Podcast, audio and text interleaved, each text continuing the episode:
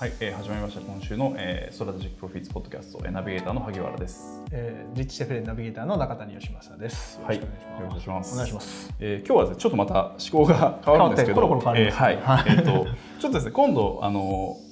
あまりないんですけど、はい新しいこうワークショップを中田さんの開催することになりましてですね。えっとちょっとご存知の方はもしかしたらいるかもしれないですけどこの Business Blueprint っていう Rich の商品があるんですけどもレポートですかね、はい。元になっているのは。このビジネスブループリントの、えー内容を、えー、2日間でこのビジネスのこの設計図っていうのを作れるんですけど、その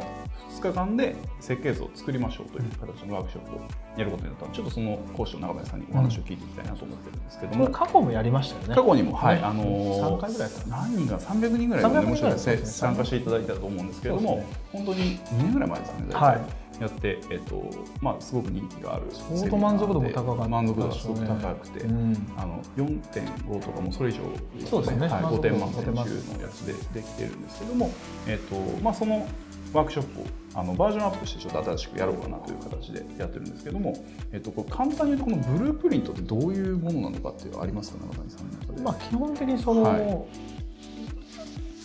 どういうものかっていうと、うんやっぱそのまあリッチのコンセプトでもあるそのチャンス追求型から、はいはいその戦略的起業家みたいな、で戦略的起業家ってことでばっくりするじゃないですか。うん一体何やったらいいのみたいな。間がこうそんなにないというか。でその戦略的起業家という言葉も、はいその僕らではやっぱりあんまりしっくりうんうんねそうですね。今わかるようなわからないような感じするじゃないですか。はいそれの第一歩になるそのビジネスをこう、こう仕組み化するとか、そのビジネスを自分から切り離していく、はい。そのようなワークの本当に第一弾みたいな。なるほど。感じで、うん。まあ、ファーストステップはこれでやりましょうねみたいな感じのおワークショップですね。うん結構まあ皆さんこのマニフェストのところで入っていただいた方って多分最初このあのいわゆる有名なあのあなたっていう数字ですかね、はい。はいあの自分がいて、はい。この周りにこうタスクがいっぱいあってもう忙しくてどうしようもないみたいな感じの状態で、まあ、それはいわゆるチャンス追求型ってい。うななってるんですけどその状態から出して戦略型の起業家になりましょうっていうようなコンセプトで、まあ、マニフェストなんかやってるんです。その第一弾というかそのステップになるのがこのビブループリントの位置づけだという形ですかね。はい。でなんか中谷さんこれ結構前だと思うんですけどし最初に知ったのでいつとかってあります？あれね、三どれぐらい前ですか？そうももっと前かな、もしかしてもっと前かもしれないですね、4年ぐらい前かもしれない多分日本に来てすぐぐらいってこそうですね。とですね。、そうですね。分同時の時期ぐ、らいそんなもんぐらいでしたね、うん。確か。はい。その時ってなんかこう今と比べてどういう状態だったとかってあるんですか？中谷さん今は。と比べると、はい。自分なりに仕組み化し したよみたいな、うん。なんちゃって仕組み化みたいなことをやってて、結構もうでも DRM 実践されてたからもうそういう状態になってたそうですね。売り上げは相当上がってたんですよね、で働く時間も相当減ってた状態で、でそのまあ僕らはリッチ・シューレンから聞く前に、はい。やっぱ自分の必要なお金がどれぐらいかみたいなのを洗い出してたんですよね。で、まあ、最低これぐらいはいるよねみたいなところを、うん。年収年収ですね、はい。年収これぐらいみたいなのを設定してて、でその超えた分はあの、まあ、自由な時間に当てるみたいなことを一回実践してみてた時だったんですよね。それはどっかの確か小川さんのそういう意味では勉強会か、はい。小川さん直接言われたのかちょっと忘れたんですけど、はい。それを実践した方がいいよねみたいな話になってやってたんですよ。で実はその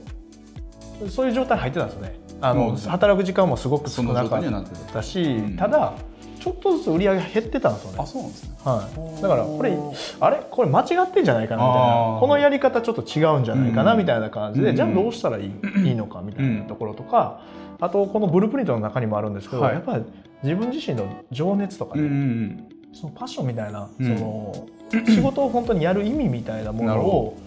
やっぱ見失ってる人もいると思うんですよね、ええ。そのしっかりとビジネスをして、そのえー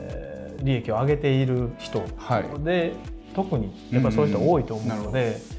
まあ、そういうものを意味を見つけるチャンスというかねその手がかりみたいなものをすごくビジネスブループリントでこう、うんうんもらったようなそんな感じでしたけどね。うん。それでちょっとそのいい状態ではあったけれども、まあ、今思ってみるとまだそのいやもう全然甘かったですね。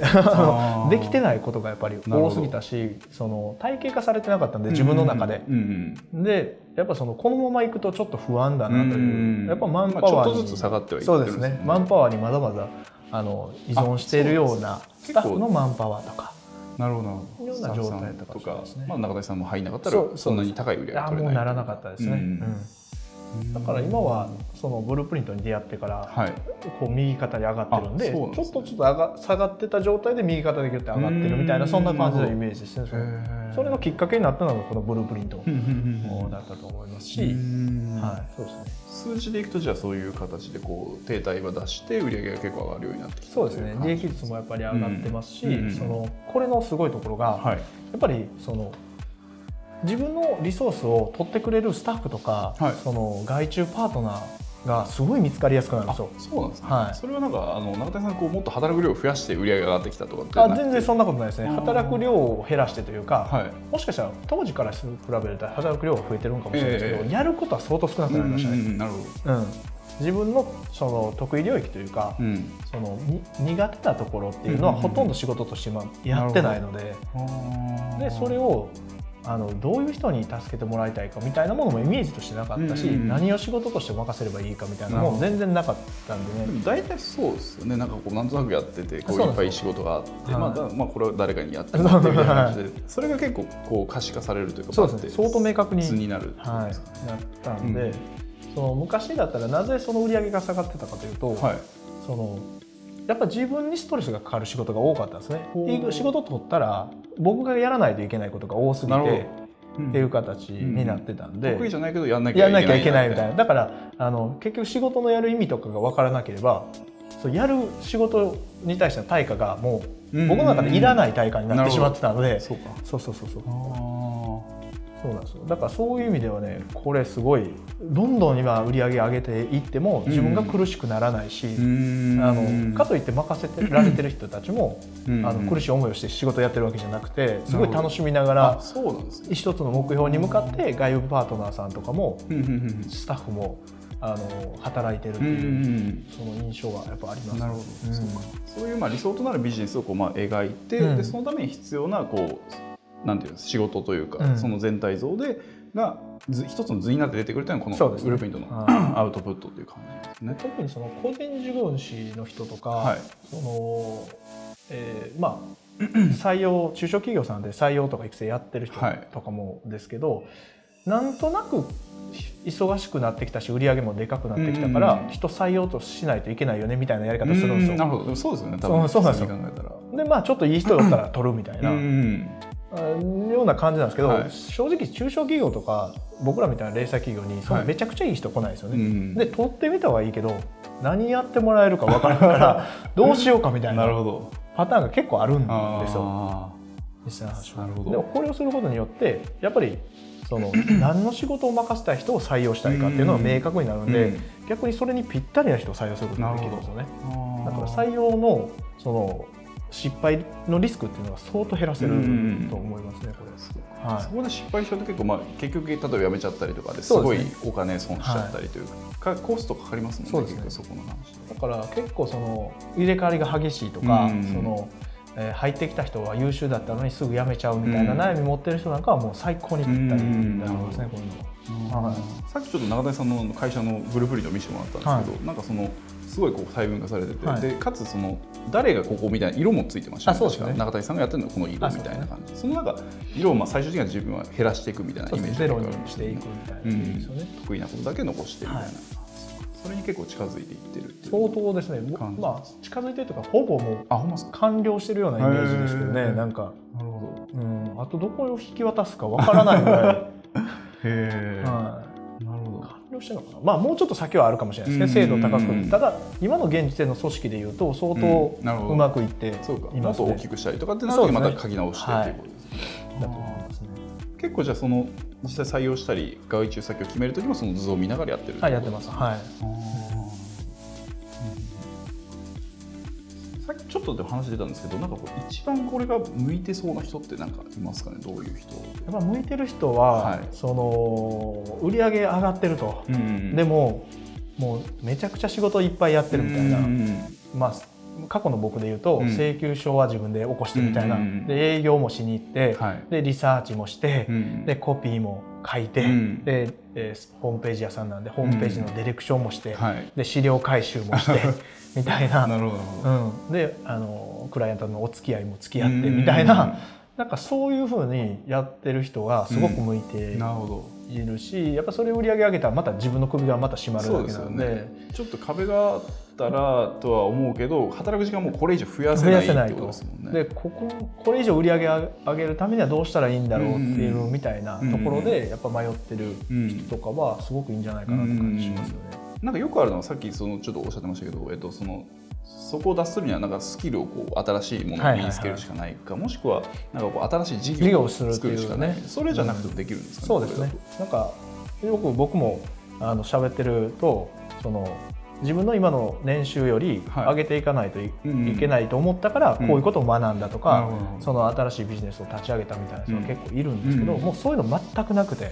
本当に実践してる人でねあの年収を5倍まで上げた人いるんですよ。はい、で僕のあのパートナーでもあるんですけど、その人は本当にそういうふうにやってたので、うん、本当に何のスキルも上げてないです。あそうなんもう全く新しいことも取り入れずにこのブループリントの考え方を取り入れるだけで、それを実践した人がいるので。そうなんですね。スキル別にそれは働く時間を増やしたとかでもなくて、えっとね、逆に働く時間は減ら減りましたね、うん、その人は、うん、まさにじゃあブループリントを実践して、その得意なところだけ残したともう全部手放し、うん、その人があの本当にえー、360日ぐらいもう24時間体制は言い過ぎですけど それぐらいの感覚で働いてたんですよ当時。でも今は本当にあのいろんな勉強会にも参加されてるし、そのいろんな交流会にも、はい、あの人とのつながりも出てるし、でもちろん遊びに行くっていうこともやってるので、そうなんですよ。なるほど。それのまあ実現の第一歩になったのがブループリントそうですね、うんあとそうですね、まあ、なんかうまくいってる人とか個人事業主の方で、まあ、限界を感じている方とかそうですね。とかあとはあとは、えーと、他は何かあります？どんな人でも例えばその、えーと、じ事業はやってないけど、はい、その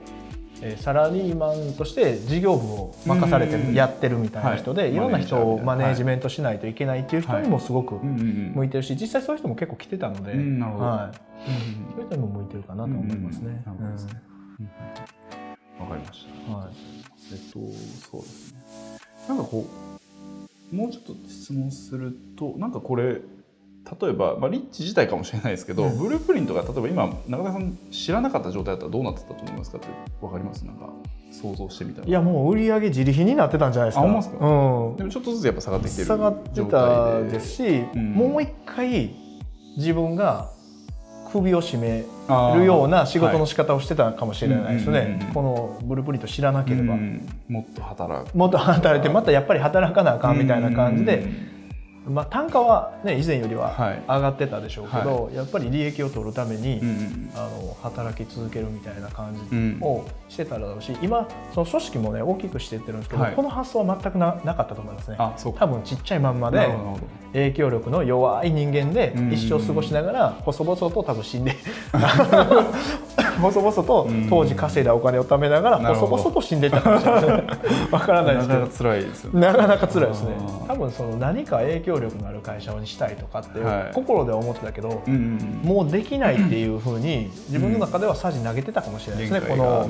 あのブループリントに出会わなければ、そういうことになってたかもしれない。そこもじゃ結構拡大してきたというか広価値が広がってきたという自分の中では相当広がってきましたね。うん。うん。